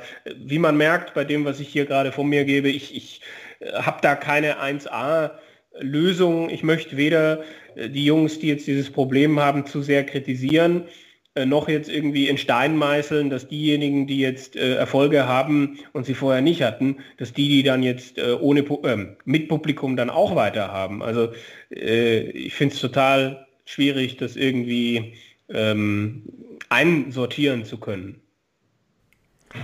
Ja, sie werden ja auch viel befragt, solche Spieler. Da muss man auch sagen, sie bekommen natürlich viele Interviews und dann bekommt man ja auch viele Aussagen und man wird ja manchmal auch so ein bisschen in solche Geschichten gedrängt, finde ich. Also, ähm, ja, ja. Aber, aber, trotzdem, klar, dieses Thema Publikum, nicht Publikum, das beschäftigt uns jetzt schon sehr, sehr lange, wahrscheinlich auch noch ein bisschen länger. Und da muss man immer schauen, was am Ende dann rauskommt, wenn wir dauerhaft wieder Publikum haben. Ich möchte aber ja über die fünfte Runde weiterreden. Denn äh, da müssen wir deutlich ähm, Gabriel Clemens loben, äh, Shorty, denn das gegen Daryl Gurney, das Match, das war schon wirklich sehr, sehr stark, sein Bestes ähm, am Wochenende. Äh, Gurney, wo ich das Gefühl hatte, ja, der gibt nicht auf, der lässt sich eigentlich nicht so wirklich abschütteln. Und am Ende dachte ich, hm, also ah, irgendwie ähm, könnte das auch so ein Spiel sein, wo Gurney irgendwie im Zielsprint da die letzten Meter dann noch vorbeizieht. Aber Gaga hat es durchgebracht und hat es am Ende dann auch wirklich, ähm, ja, auch verdient gewonnen.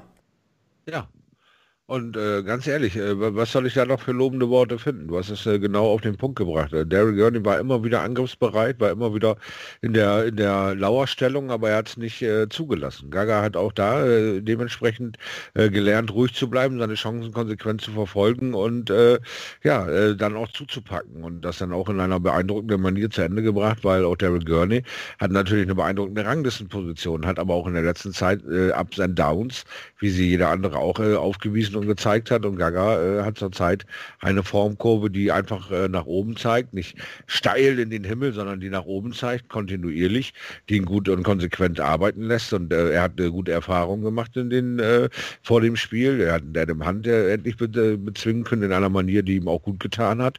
Und so stärkst du deinen eigenen Charakter, dein eigenes Mindset. Und dann ist ja ein Daryl Gurney auf Ranglistenposition 11 halt auch nicht zu schwer. Und Gaga hat äh, diese Hürde genommen und äh, hat aber dann auch wieder seinen Meister in Konsequenz gefunden in Runde 6. Kevin der Menso dann gegen Michael van Gerven. Wie schätzt du diese Niederlage dann ein, die dann für Solovic in Runde 5 äh, gegen die Nummer 2 der Welt kam? Ich habe ich hab, ich hab das, Match, hab das Match leider nicht gesehen, muss ich äh, gestehen. Also eins der wenigen, ähm, die mir entgangen sind. Ich kenne das Ergebnis, 10-4. Ich kenne den Average äh, und weiß, dass Van Gerven das wirklich gut gemacht hat. Ähm, und ich glaube nicht, dass Mensur so viel falsch gemacht hat. Aber der Spielverlauf selber, ob er jetzt tonnenweise Darts auf Doppel vergeben hat, ist mir nicht so richtig bekannt. Für mich sah es jetzt halt so aus, als hätte Mensur das gar nicht schlecht gemacht. Aber Van Gerven halt einfach typisch Van Gerven in den richtigen Momenten einfach zur Stelle gewesen. Ähm, das kann natürlich für Mensur dann wieder irgendwie einen Rückschritt auch für den Kopf bedeuten, weil er einfach jetzt schon lange, lange Zeit äh, Michael van Gerven äh, nicht mehr irgendwie nur ähm, ansatzweise gefährlich werden konnte. Ähm, aber ich hoffe, dass er sich das beibehält, was er bei uns am Freitagabend im Interview gesagt hat. Der Akku ist voll, ich habe wieder richtig Lust, ich will alles spielen, was geht, sofern es irgendwie äh, die Pandemie dann irgendwie zulässt. Und äh, das, das fand ich gut, ihn so zu erleben und hoffe, dass ihn da Van Gerven nicht ausgebremst hat. Äh, auch wenn ich jetzt nicht genau weiß, ob die Geschichte des Spiels wirklich so war, äh, wie ich sie dann jetzt wiedergegeben habe. Ja, ich denke doch, kann man, denke ich, äh, so sagen. Van Gerven hat es ja auch irgendwie nach dem Freitag irgendwie getwittert, er hätte diese neuen Darts von Winmore jetzt irgendwie erst fünf Stunden vorher bekommen, wo ich dann auch wieder frage, hm, also, ja, was, was, was soll diese Aussage äh, ja, was soll das wirklich aussagen? Game. Ja, das ja. ist mein Game da. Das ist ja, ich brauche keine Vorbereitung für dich. Das ist der Spieler da schon angefangen. Ganz einfach, das Trash-Talking. Das ist den mhm. Spieler äh, in eine in eine äh, scheinbare Sicherheit wiegen, weil eigentlich kann ich mit diesen Darts noch gar nicht so gut sein nach fünf Stunden. Und du weißt doch, wie schlecht ich eigentlich in letzter Zeit drauf bin. Das ist so eine falsche Sicherheit wiegen. Das ist mein Game Darts. Da hat diese Partie schon angefangen zwischen den beiden. Ich weiß gar nicht genau, bei wann der Tweet kam. Ich glaube, das war, glaube ich, nach dem Freitagabend, aber ja, keine Ahnung. Ähm, trotzdem fand ich es ein bisschen komisch. Äh, für mich ist irgendwie auch ein bisschen so, ja, läuft noch nicht perfekt. So auch, ähm, also ich habe immer noch ähm, den Eindruck, dass Van Gerven nicht genau weiß, warum er jetzt nicht äh, so performt aktuell. Obwohl man sagen muss, seine Leistung war in der Woche natürlich sehr gut und es spielen wirklich aktuell sehr, sehr viele Spieler sein, ihr absolutes A-Game gegen ihn. Das muss man ihm, glaube ich, auch zugute halten. Nun ja, Van Gerven gleich nochmal später etwas mehr. Dann haben wir noch äh, Max Hopshorty. Äh, Peter Jakes, ähm, ja, er war 5-0 vorne, Max, und hatte eigentlich alles unter Kontrolle und hat ähm, ein gutes Checkout, ich glaube 106 war es, glaube ich, rausgenommen um, zwischendurch, wo ich dachte, ja, jetzt hat er ihn. Und äh, ja, er verliert trotzdem am Ende mit ähm, 9 zu 10, hat immer 9-7 geführt. Äh, Jakes im Decider angefangen, 9 Darts ohne Triple. Trotzdem hat es am Ende nicht gereicht. Und das ist dann schon auch wirklich, ja, nicht nur noch bitter, das ist echt sehr, sehr bitter.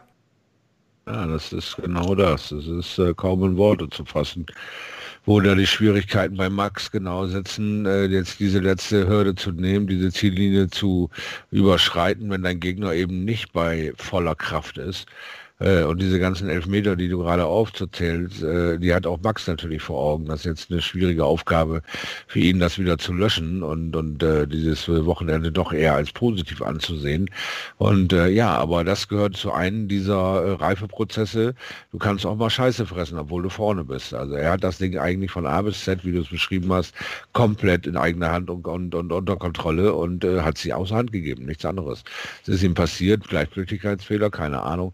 Vielleicht Fred hat auch irgendwann äh, zugemacht oben im Kopf und hat nicht mehr erkannt, dass Peter Jakes gar nicht so diesen Gegenwind entfacht, äh, den er vielleicht erwartet hat bei dieser 9-7-Führung, 9-9 und dann geben die ersten neun Darts quasi quasi praktisch unter 40 Punkte, äh, unter 60 Punkte pro Aufnahme über die Bühne und Max kommt davon nicht weg und, und kann sich da nicht klar absetzen. Ja, aber diese Dinge passieren und äh, sie werden einem vorgelebt und dann finde dafür mal eine Erklärung.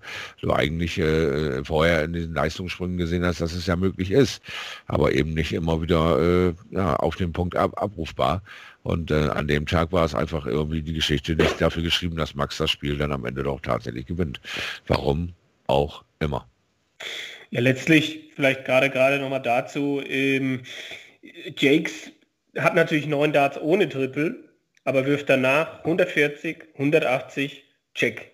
Ja, das ist natürlich auch äh, stark in dieser Situation, aber natürlich, Max muss ihn vorher kalt stellen. Er arbeitet sich bei 9-7 keinen einzigen Matchstart.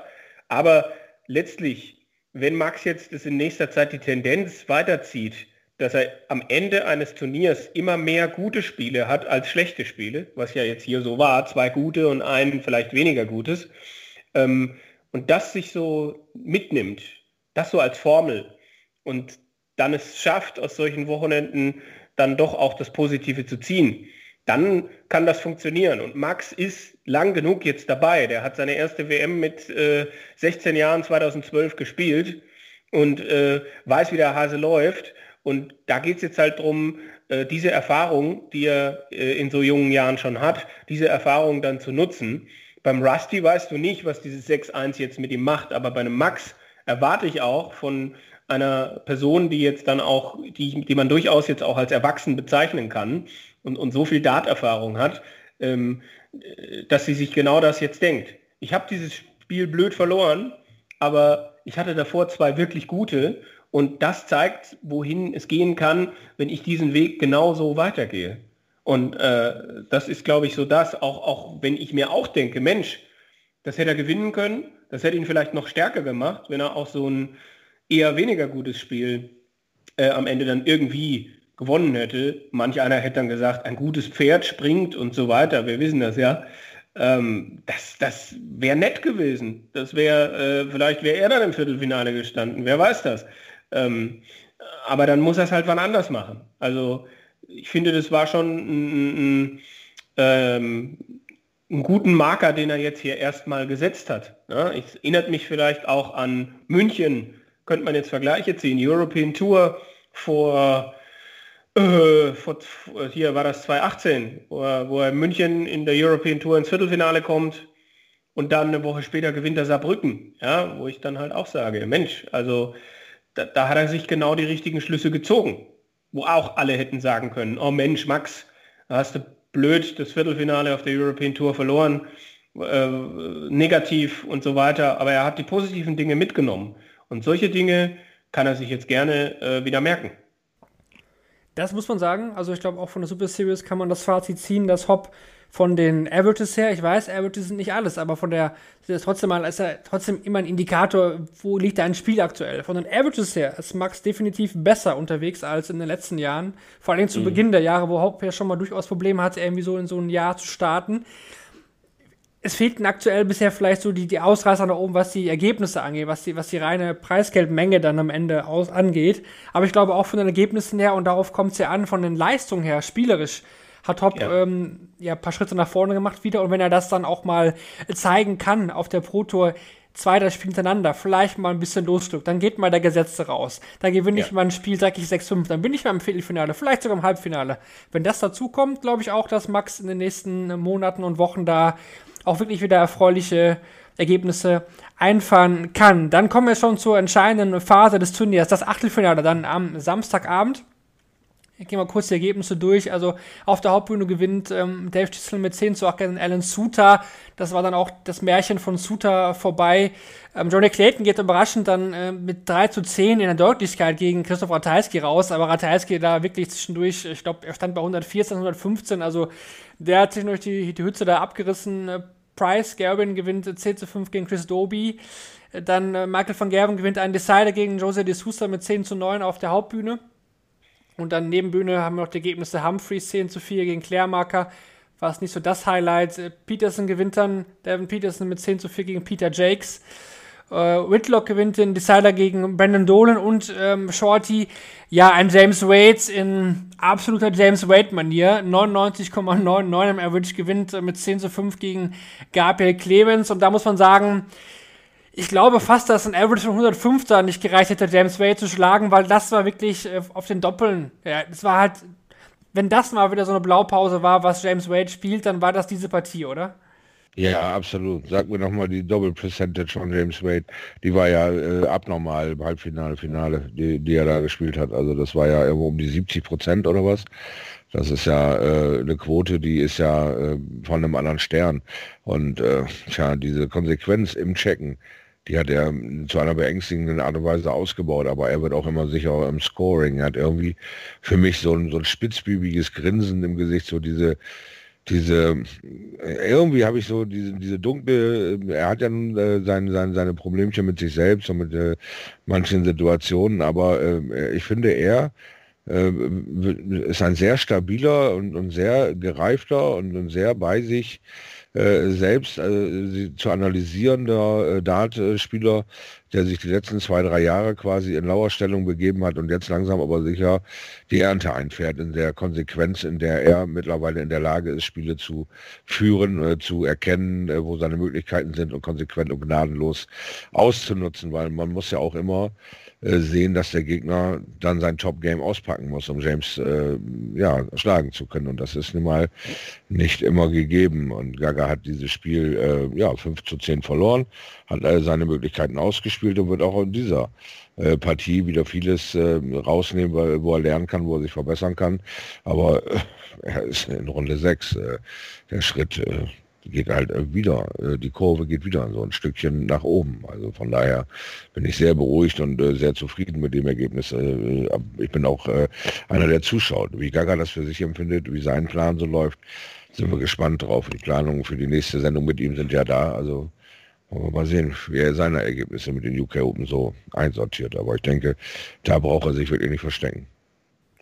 Wade war, finde ich, in diesem Spiel noch beeindruckender als in den späten Spielen des Turniers, also am Sonntag, weil äh, da gab es immer auch Situationen, wo der Gegner äh, Fehler gemacht hat und nicht, also auch Gaga war hier nicht auf der Höhe, fand ich, also gerade nach der Anfangsphase hat er nachgelassen, aber Wade hat ihm dann auch total und brutal den Zahn gezogen. Es war nicht wie im Finale, wo der Gegner äh, 20 Darts auf Doppel vergeben hat. Gaga hatte, glaube ich, äh, kurz vor der Pause äh, gewisse Chancen, die er nicht genutzt hat und dann zieht Wade halt weg. Und danach geht nicht mehr viel, weil Wade ihn auch nicht mehr gelassen hat. Und ähm, das fand ich extrem beeindruckend. Äh, auch die Doppelquote, die hier wirklich gut war.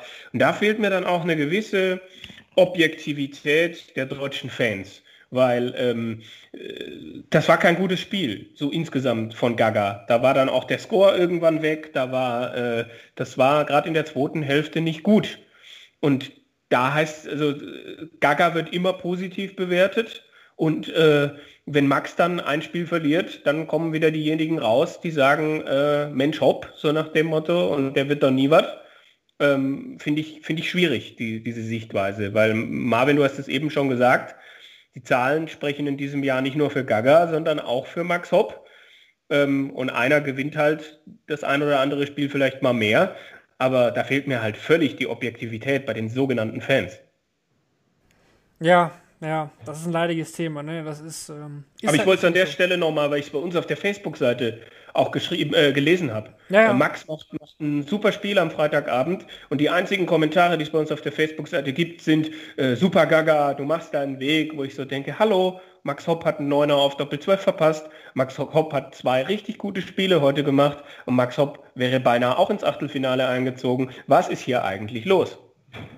Aber schaut man sich zum Beispiel auch ähm, einfach mal so die Zahlen an, des, der Interviews, die wir geführt haben, die du geführt hast, Kevin. Das ist ja vielleicht auch nochmal interessant. Ähm, mhm. Du hast am gleichen Abend ja Interviews gemacht mit, mit Schindler, äh, mit Suljovic, ähm, Hopp und Clemens. Und das von Hopp kam äh, von den Klickzahlen her, obwohl es in der gleichen News war, obwohl, es gleich verbreitet worden ist, nochmal ein Tick mehr an. Das, das, heißt, das scheint das Interesse an der Person Hopp irgendwie trotzdem immer noch so ein bisschen größer zu sein auch.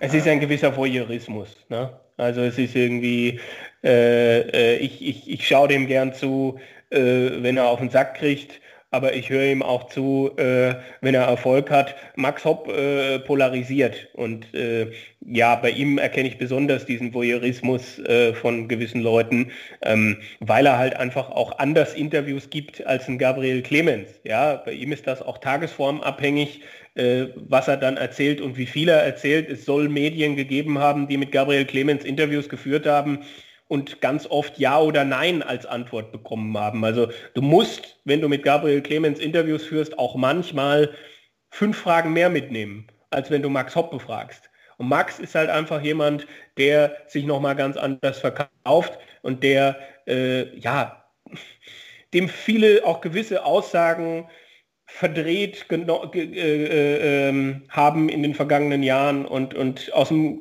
Zusammenhang gerissen haben und, und der hat sich nicht umsonst so einen gewissen Panzer angelegt und äh, wenn du mit ihm ein Interview führen willst, dann äh, wird dir auch nicht seine echte Nummer angezeigt, weil ich glaube, der Junge hat schon viel erlebt und dann wird halt anonym angezeigt, wenn dich Max Hopp anruft und, und äh, da sind dann solche Leute auch irgendwie mit Schuld, dass der da so äh, irgendwie dann auch ähm, ja auf, auf einen gewissen Abstand manchmal auch geht und und äh, ja, aber ich fand das Interview, was er jetzt am Freitag gegeben hat, fand ich gut, fand ich reflektiert und vielleicht sehen das auch gewisse sogenannte Fans, die äh, Gaga alles durchgehen lassen.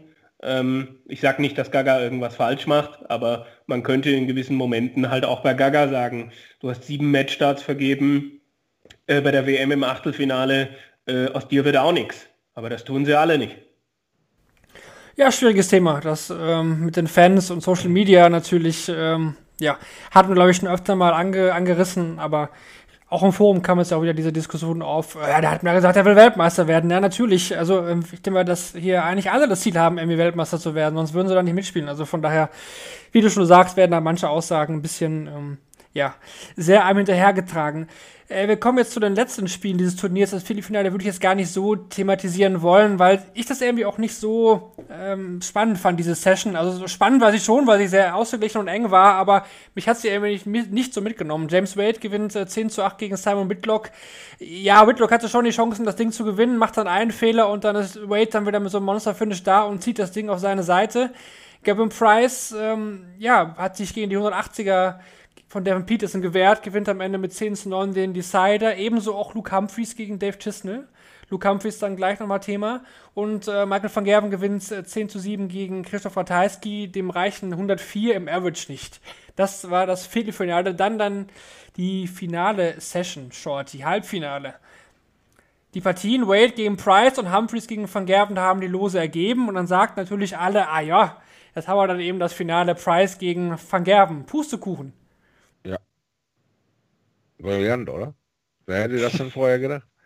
Wer hätte das denn vorher gedacht bei dieser Auslosung, die auch noch wie gemalt daherkommt, dass das dann das Finale Wade gegen Humphreys ist. Aber die Jungs haben beeindruckende Halbfinals hingelegt und haben die vermeintlich stärkeren Gegner ganz gemütlich mhm. auseinandergepflückt und sind zurecht im Finale gelandet. Also es war auch ein sehr unterhaltsames äh, Finale. Es hat äh, ja, es hat Spaß gemacht, es war äh, schön und es war eine beeindruckende Manier, wie Luke Humphreys. Ähm, tja, ich weiß nicht, welchen Moment er sich aufgerufen hat, aber er hat einen sehr, sehr guten und sehr glücklichen Moment mental in sich reinkommen lassen und hat eine Stärke demonstriert gegen äh, Michael van Gerven mit einem über 100er Schnitt und, und, und äh, mit der Sicherheit auch in engen Situationen ein über 100er Finish äh, löschen zu können, mehrere Male äh, sehr gut äh, vorbereitet zu sein und äh, das alles wirklich in positive Energie umgewandelt hat, was ihm da widerfahren ist, war eine tolle, beeindruckende Manier, hätte ich ihm in seinem ersten Major-Halbfinale gar nicht so zugetraut, aber vielleicht ist das die neue Art und Weise, die Sichtweise auf diesen Sport, dass es an und für sich irgendwie verharmlost wird für die Jungs. Das ist kein Major-Finale der UK Open, sondern es ist halt ein Player Championship, so fühlt sich das an. Halbfinale, weiter geht's. Und äh, was du da eigentlich am Ende wirklich hingelegt hast für ein Wochenende oder was du dafür ein Husarenstück geleistet hast, wird dir dann irgendwie Social Media oder medial dann aufbereitet. Du kannst es dir nochmal bei einer Tasse Tee zum Bagel zum Frühstück in eine Figur schieben und sagen, das war ein tolles Wochenende oder eben nicht. Und ich denke, Luke Humphries äh, wird am Ende des Tages äh, wissen, wie verdammt lang und anstrengend so ein Finaltag der PDC ist, wenn du Viertelfinale, Halbfinale und Finale zu bestreiten hast. Und ähm, er hat auch noch mal kurz thematisiert, wie verflixt knapp 20 Minuten zwischen dem zweiten Halbfinale und dem Finale sind für dich, um mental einzuordnen, was du gerade geleistet hast. Und dass es gleich wieder losgeht mit einer Diskrepanz in der Preisgeldgeschichte, äh, die in diesem Turnier 60.000 Pfund betragen haben. Und ähm, wenn man sich das mal auf der Zunge zergehen lässt, um wie viel Geld es am Ende geht bei einem Mann wie Luke Humphries, der jedes äh, Pfundstückchen noch gebrauchen kann und einem Mann wie äh, James Wade, der jetzt in der dritten Dekade ein Major-Turnier gewinnen konnte, der PDC, äh, ist da eine ganz andere Brisanz für Luke Humphries Center, diesen größten Check abzureißen und das mit einer, in, am Ende drei Tage läuft dieses Turnier und es geht sich am Ende für dich um fünf Minuten aus, die er gefühlt gerade mal für sich Zeit hatte zwischen Halbfinale und Finale damit klarzukommen und dann nicht an seine Leistungen anknüpfen zu können und vielleicht auch irgendwo zu früh die Gewissheit in sich reinsickern, zu merken, diesen Wade halte ich heute nicht auf. Der ist heute dermaßen konsequent, er hat es demonstriert in seinem Halbfinale, in seinem Viertelfinale, den halte ich jetzt nicht mehr auf. Das war zu früh, finde ich, ähm, klar im, im, im Kopf von Luke Humphries, dass er sich da einfach nicht mehr genug wehren konnte. Trotzdem äh, absolut begeisternd und aller Ehren wert, wie er die UK Open gespielt hat. Ja, sicherlich nach dem Jugendweltmeistertitel für Humphreys der größte Erfolg. Also ist er da noch wichtiger als der Jugend-WM-Titel, definitiv. Und trotzdem, Kevin, auch nochmal die Frage jetzt zu James Wade. Ich hatte jetzt gesagt, ähm, nach 2000, ich glaube, 8, 11, ähm, der dritte Sieg jetzt, 2008, 2011 und 2021 jetzt. Ja, genau. Ähm, der dritte UK Open Sieg für James Wade. Ähm, ja, er ist erst 37 Jahre, das glaube ich, das vergessen auch viele. Also der ist genauso alt wie ein Gabriel Clemens äh, zum Beispiel, aber er ist halt schon ewig dabei und man muss ja auch sagen, ich habe es auch gestern selbst getwittert, ähm, er ist einer der besten Spieler aller Zeiten, auch wenn das viele nicht äh, wahrhaben möchten, weil man ihn vielleicht nicht wirklich mag. Es gibt sicherlich viele Reibungspunkte bei James Wade, absolut, aber ähm, wäre zum Beispiel ein Taylor nicht gewesen, hätte wahrscheinlich James Wade auch schon ordentlich mehr TV-Titel als diese eben jetzt zehn. Also, man muss ja schon sagen, James Wade ist einer der größten, die wir jemals auch auf dieser Bühne gesehen haben. Sind irgendwie, so habe ich mich belehren lassen, neun Major-Titel und einer ist von der World Series, äh, zwar dem TV, aber es zählt nicht als Major-Titel. Ist das richtig? Ich gehe nochmal die Liste durch. Ja. Ähm, dreimal UK ja. Open, 2008, 2011, ja. 2021 sind drei. World Prix zweimal, also bei fünf. World Matchplay sind wir bei sechs. Premier League 2009 sind wir bei sieben. European Championship 2018 sind wir bei acht. Dann haben wir The Masters 2014 und die World Series Finals 2018. Das sind für mich zehn Stück. Jetzt kann man darüber reden, was ist für dich ein Major-Titel. Ne? Das ist über die alte Ja, genau, das meine ich ja. Ne? Weil die World Series Finals, die, die wollen sie gerne separiert sehen. Und ich bin da auch nicht so ganz sicher, ob man das separieren sollte. Hm. Na, das sehe ich jetzt irgendwie schon als Major, Major TV-Titel. Also, ja. Ja, schon, ne? Ja, ja die PDC ja. macht es ja mittlerweile irgendwie in Secondary und The First ja, und Premier ja, Events und dann diese Major-Diskussionen, gut, die haben wir schon aufgeführt. Was ist jetzt ein Major? Also, genau, ich bin genau. da jetzt irgendwie schon so TV-Turnier, was irgendwie ITV, Sky-mäßig überträgt, so, ja, ist für mich irgendwie schon alles irgendwie unter dem genau, großen alle, Major. Alles, alles, was über PDC TV hinausgeht. Ja. Sobald es äh, gestreamt ist, sobald es äh, der Öffentlichkeit äh, eins zu eins zugänglich gemacht wird, ist es für mich ein Major-Turnier. Jetzt ist äh, Wade auch die Nummer 4 der Welt, Shorty, und er ist bester Engländer. Ja? ja. Er ist bester Engländer, die Nummer 4 der Welt, aber er ist nicht in der Premier League mit dabei dieses Jahr. Ja, aber das ist ja nun den Umständen geschuldet. Damals war das ja noch gar nicht absehbar, dass er sich dann da so stark wieder präsentiert. Monate später ist eben die Krux in unserem Sport. Manchmal geht das absolut rasant. Du legst eine 5-0-Session hin und verlierst das Spiel am Ende doch.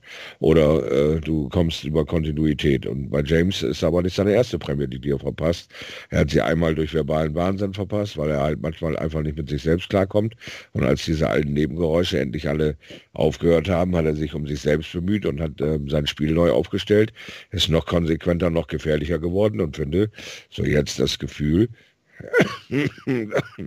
er fährt so langsam die Ernte, Ernte ein. Ja, seine, seine guten Vorbereitungen, seine guten Ergebnisse. Er fährt die Ernte ein, er ist jetzt die, der beste Engländer, er ist die Nummer 4 der Welt, der gefährlichste Linkshänder, also es funktioniert. Ja, das definitiv. UK Open-Sieger 2021. James Wade, ich glaube, damit hätten man ein bisschen Geld verdienen können. Natürlich ein, ein bekannter Name, aber sicherlich nicht der Top-Favorit im Vorhinein gewesen. Das zu den UK Open, denke ich. Wir sind ja schon recht weit fortgeschritten. Wir hatten gesagt, Super Series, äh, schauen wir kurz drauf. Wir hatten da vier verschiedene Sieger mit Joe Cullen, mit Callan Riss, erster Titel für den Engländer Callan Riss the Right. Dann hatte Barnia gewonnen, wir hatten es auch schon angesprochen, und Johnny Clayton. Das waren die vier Sieger der Super Series 1. Was man da auch noch festhalten kann, dass wir vier, vier neuen Data hatten von vier verschiedenen Spielern. Und ähm, ja, Gabriel Clemens war der sechstbeste Spieler dieser Series. Ich denke, mit einem Halbfinale und einem Viertelfinale war er da auch sehr zufrieden. Viel mehr würde ich da jetzt auch nicht drauf eingehen wollen. Ähm, die Super Series 2 steht dann auch bald schon wieder an, also dann geht es dann auch schon wieder weiter mit den Players Championships. Da holt die PDC ein paar Turniere jetzt einfach in Serie immer ein. Trotzdem, die UK Open natürlich dann auch ein Major-Event, wozu es auch eine Trivia-Frage gibt. Es ist Kevin gerade wegen Internetproblemen leider rausgeflogen. Da müssen wir Shorty die mal zusammen irgendwie angehen. Ich habe mir natürlich wieder eine knifflige Frage überlegt. Äh, vielleicht finden wir da zusammen gemeinsame Punkte raus. Also die Frage zielt ab. Wir hatten im Jahr 2003 die erste Ausgabe der UK Open. Ja. ja. Und ähm, jetzt hatten wir ja die vergangenen UK Open 2021 und da waren acht Spieler waren mit dabei, die schon mhm. bei der ersten Ausgabe auch 2003 mit dabei waren. Jetzt ist die Frage, kriegen wir welche zusammen, die sowohl 2003 als auch 2021 mit dabei waren? Hast du irgendwelche Ideen? Also einmal würde ich sagen Steve Beaton. Steve Beaton, der ist eine Bank. Safe, ja. ja. So, und dann geht's schon los. 2003 bis jetzt. Also Na, nicht bis jetzt, nicht alle, aber genau in der, also es waren auch manchmal waren sie nicht dabei, aber genau acht Spieler, die auch in der ersten Ausgabe dabei waren. Wir haben ja nur drei, die, mhm. wir haben mehrere, die jetzt äh, nur immer dabei waren. Das sind ja Steve Beaton, James Wade und äh, Wayne Jones, ja. Genau, genau. Genau. Aber die, gut, jetzt habe ich auch schon zwei verraten. Dadurch, äh, James Wade und Wayne Jones sind auch ähm, bei der ersten Ausgabe mit dabei gewesen. Aber wir haben noch fünf andere und die sind echt sehr knifflig. Also fünf weitere Spieler, die 2003 mit dabei waren, aber auch in diesem Jahr. Fällt, fällt dir noch irgendjemand ein? Hm, da muss ich mal eben überlegen, was haben wir denn hier? Ah, jetzt sehe ich hier so ein paar Namen von meinen Äugelein, das weiß ich gar nicht. War Vincent damals schon dabei? Nee, Vincent nicht, ne? Vincent nicht. Oh, oh, oh. So, dann würde ich sagen Gary Anderson. Auch nicht. Er ist zu spät gewechselt von der BDO. Verdammt, dann ist es Richie Burnett. Ja, Richie Burnett ist einer der achten, haben wir vier, genau. Äh, Prince of Wales. Würde mir noch einfallen, vielleicht, vielleicht, vielleicht, vielleicht ein Ian White. Nee, Ian White nee. nicht. Oh, oh, oh. Murph the Smurf ist auch zu spät gewechselt, 2006 ja. erst, glaube ich. Ne? Auch nicht dabei. Ich muss sagen, dass uns, ähm, also einer ist, glaube ich, gar nicht zu erraten, die anderen drei, die kennt man schon, aber ja. schwer, schwer. Oh, ja, jetzt habe ich natürlich auch keinen Wingman, aber da ist Kevin ja wieder. Sehe ja seinen Avatar gerade, vielleicht kommt er mal an. Ich, ich, ich, ich. Und rettet mich. Um Himmels Willen. Oh. Hm. Also ich verrate um Nationalität, wir haben noch einen Schotten und einen Nordiren und äh, zwei Engländer. Ein Schotten, ein Nordiren, zwei Engländer. Wer war denn neben Gary Anderson noch mit am Start? Peter Wright war der damals auch schon am Start 2000? Nee. Ja, aber nicht bei der PDC. Nee. Nee. Soll ich sagen. Hm. Okay, ich, ich, löse mal den Schotten auf. Es ist John Henderson. 2003 war er mit dabei, ja. Ehrlich? Hendo? Ja. ja. Hey, guck mal. Es gab ja auch andere Quali-Möglichkeiten, genau. Henderson. Äh, den Nordiren, da gibt es da nicht so viele. Brandon Dole. Äh, Brand ja. Ne. Ja, Brandon Dole. Und dann haben wir noch zwei Engländer und die sind echt schwer. Also vor allen Dingen einen, auf den kommt man, glaube ich, gar nicht. Ja. Hm. Aber, aber den einen, Shorty, den hast du bei der WM mal hier sehr geil gecallt. ich? ja. Ach du Schande. Äh, keine Ahnung, das äh, soll mir öfter passiert sein. Ich Darren Webster. Darren Webster war es, genau. Ja, The Demolition Man. Ja, der. The Year of a Dwarf, mein Mann. Ich genau. werde ja verrückt. Das war dein WM-Achtelfinale, deswegen bin ich jetzt drauf gekommen. Genau. Okay. Ja, das, das war, der, der, Sch der Shortleg Insider. Ja, und ich glaube, den achten, den, den, den bekommt er niemals raus. Den bekommt mhm. er nicht raus. Der ist einfach zu schwierig. Tja, und du weißt es. Das bereitet dir Vergnügen, ich merke das. genau. Ja, ich, ich, bin aber jetzt auch so nett und löse natürlich auf und, und sage, dass Spieler Nummer 8 ähm, Eddie Lovely ist. Oh, Ui, Eddie Lovely. Ich glaube, da werdet ihr doch den ganzen Abend dran zerschellt. Ihr hättet die Liste runtergelesen und bei L wärt ihr dann bei Eddie Lovely angekommen. Ja, Eddie Lovely war auch dann 2003 schon dabei. Ja, also das heißt schon dabei. Er hat damals eben gespielt, genau wie John Henderson, Richie Burnett, Steve Beaton, James Wade, Wayne Jones und Brandon Dolan sowie Darren Webster. Ja, haben wir wieder was gelernt zu den UK Open. Ja. So sieht's aus.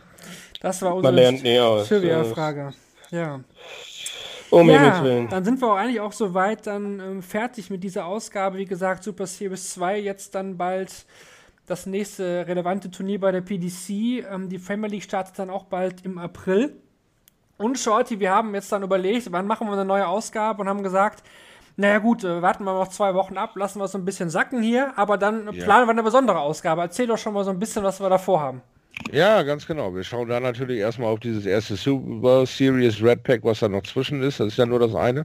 Und äh, dann werden wir einen schönen Mentalanteil da reinbringen und werden uns den ersten offiziellen Coach, äh, Mentalcoach in Sachen Darts zuwenden, Herrn Richard Wese. Der wird flankiert von seinem offiziellen Nachfolger, äh, der sich hier hat ausbilden lassen, dann bevor Richie die Biege gemacht hat auf die schönen, wunderbaren, warmen Philippinen.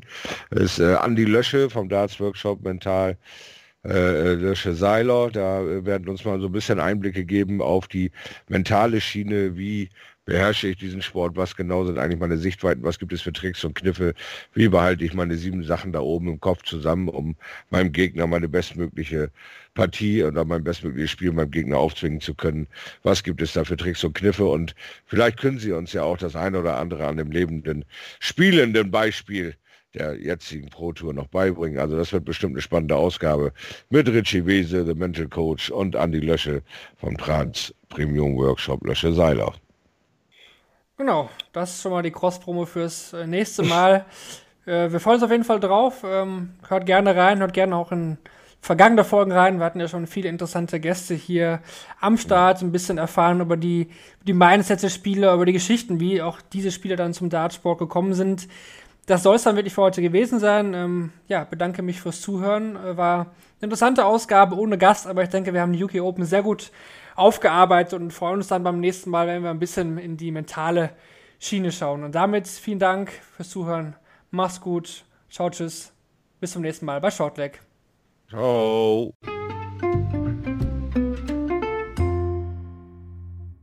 Schatz, ich bin neu verliebt. Was? Da drüben. Das ist er. Aber das ist ein Auto. Ja, eben. Mit ihm habe ich alles richtig gemacht. Wunschauto einfach kaufen, verkaufen oder leasen. Bei Autoscout24. Alles richtig gemacht.